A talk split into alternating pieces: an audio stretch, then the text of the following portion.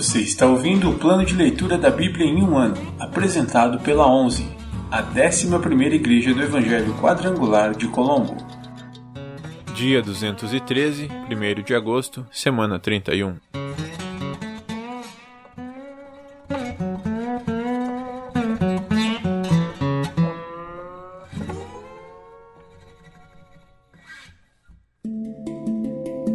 Novo Testamento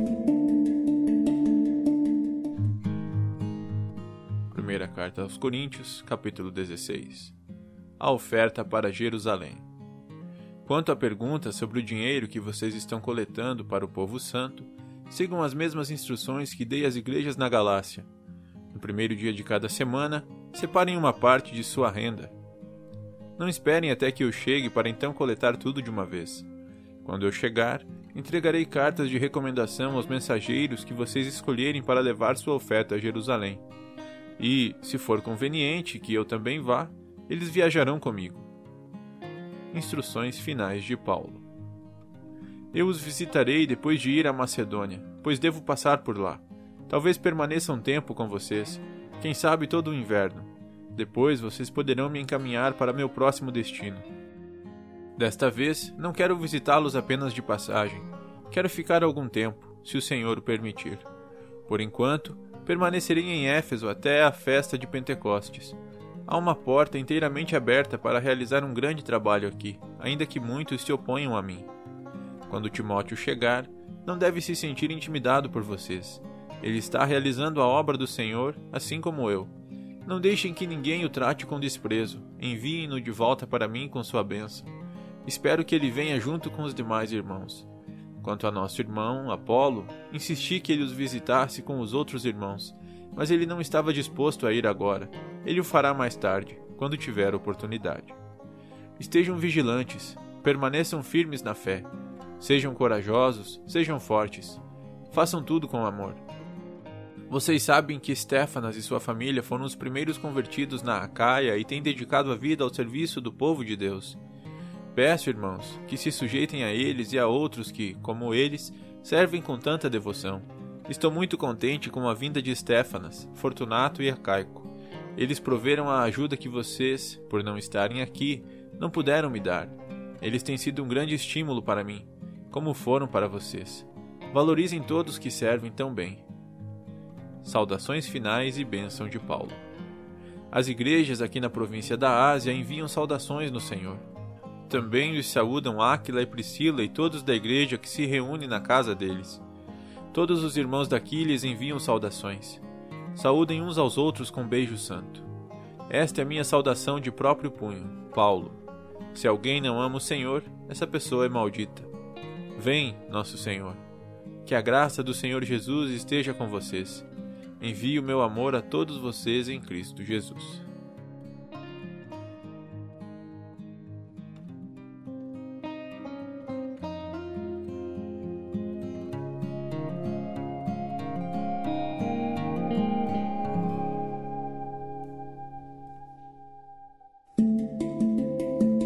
Antigo Testamento Livros históricos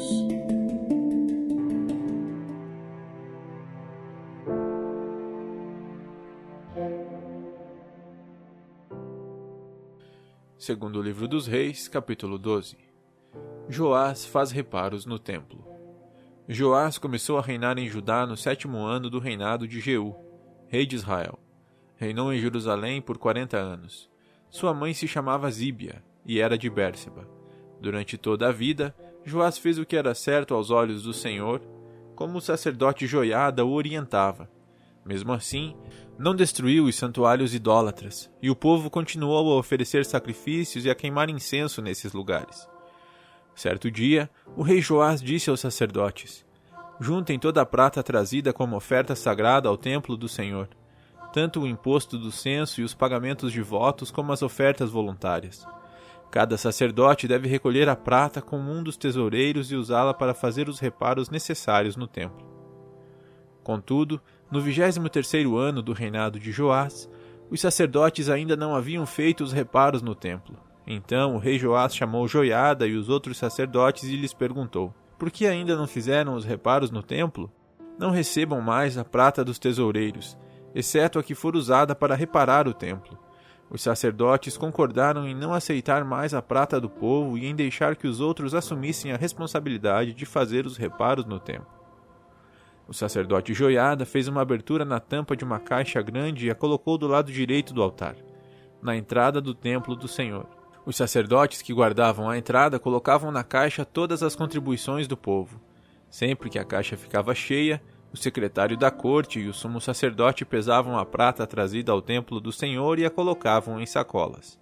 Entregavam a prata aos supervisores da construção, que a usavam para pagar os homens que trabalhavam no templo do Senhor, os carpinteiros, os construtores, os pedreiros e os cortadores de pedra. Também compravam a madeira e as pedras lavradas necessárias para fazer os reparos no templo do Senhor e pagavam outras despesas relacionadas à reforma do templo. A contribuição trazida ao templo não era usada para fazer taças de prata, nem cortadores de pavio, nem bacias, nem trombetas, nem outros utensílios de ouro ou prata para o templo do Senhor.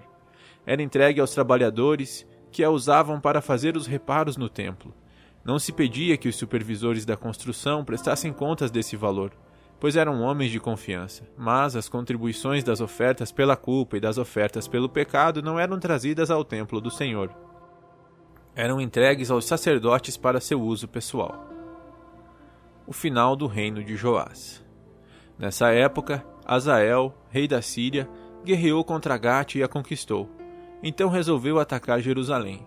O rei Joás recolheu todos os objetos sagrados que Josafá, Jeorão e Acasias, os reis anteriores de Judá, tinham consagrado e os que ele mesmo consagrara. Enviou-os a Azael, junto com todo o ouro que havia na tesouraria do templo do Senhor e no palácio real. Com isso, Azael suspendeu o ataque a Jerusalém. Os demais acontecimentos do reinado de Joás e tudo o que ele fez estão registrados no livro da história dos reis de Judá.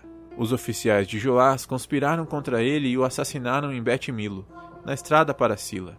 Os oficiais que o assassinaram foram Josacar, filho de Simeate, e Jeozabade, filho de Somer. Joás foi sepultado com seus antepassados na cidade de Davi. Seu filho Amazias foi seu sucessor.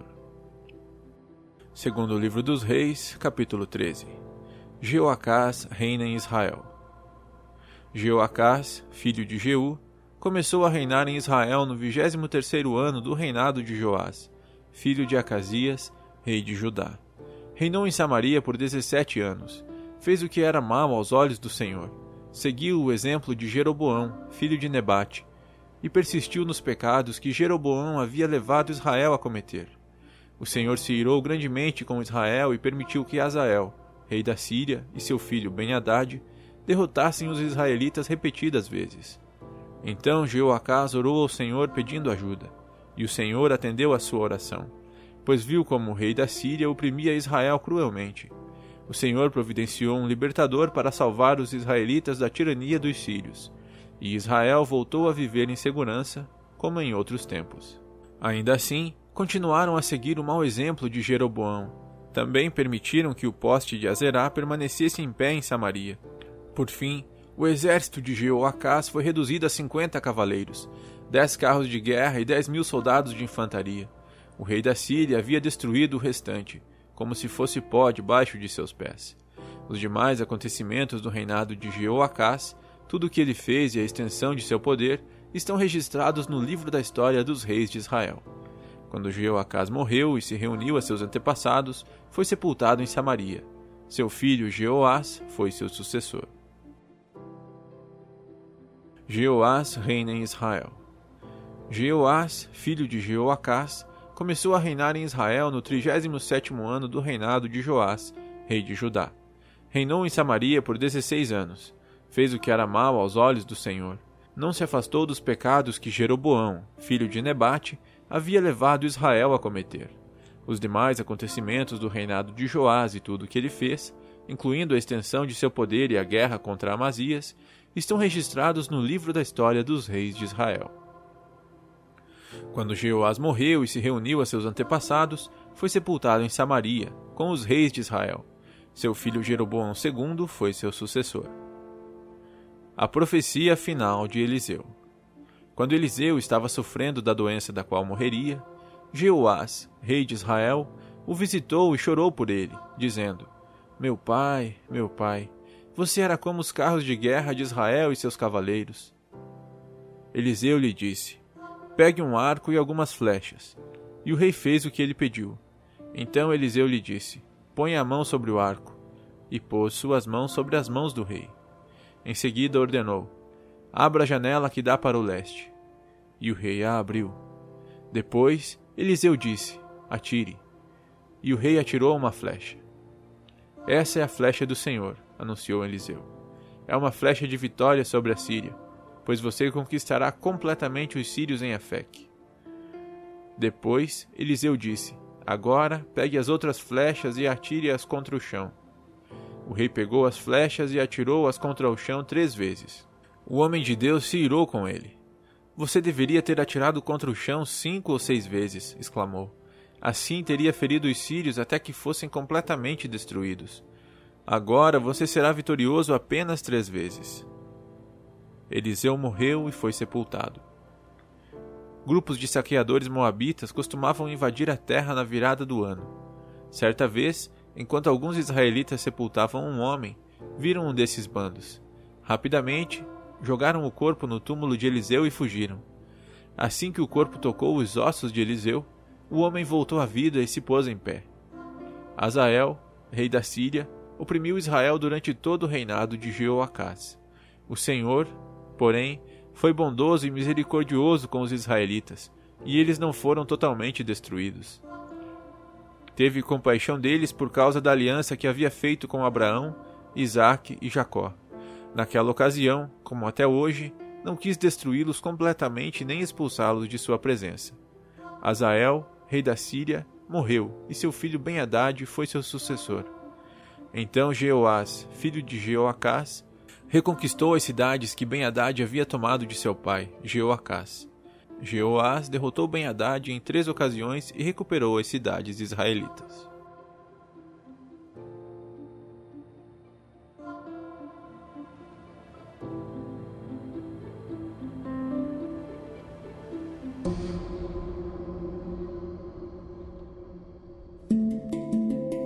Profetas menores.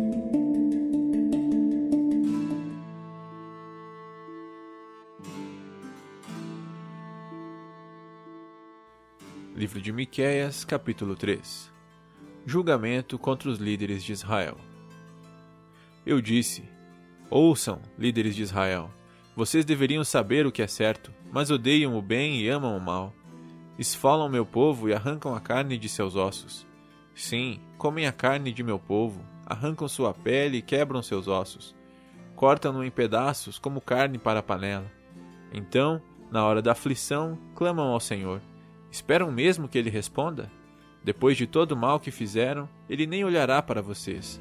Assim diz o Senhor: Vocês, falsos profetas, Fazem meu povo se desviar.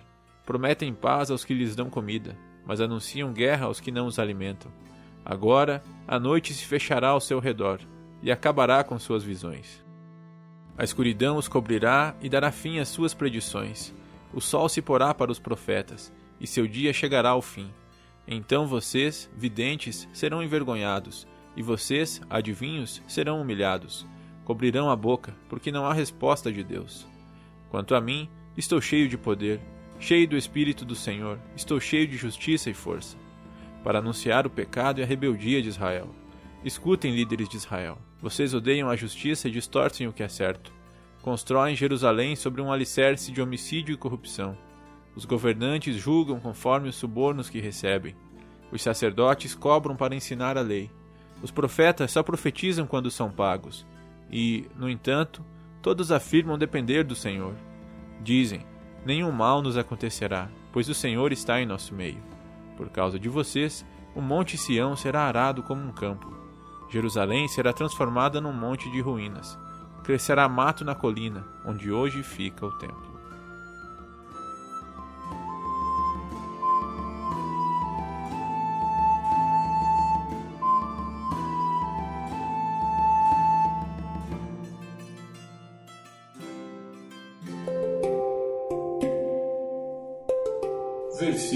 Da semana.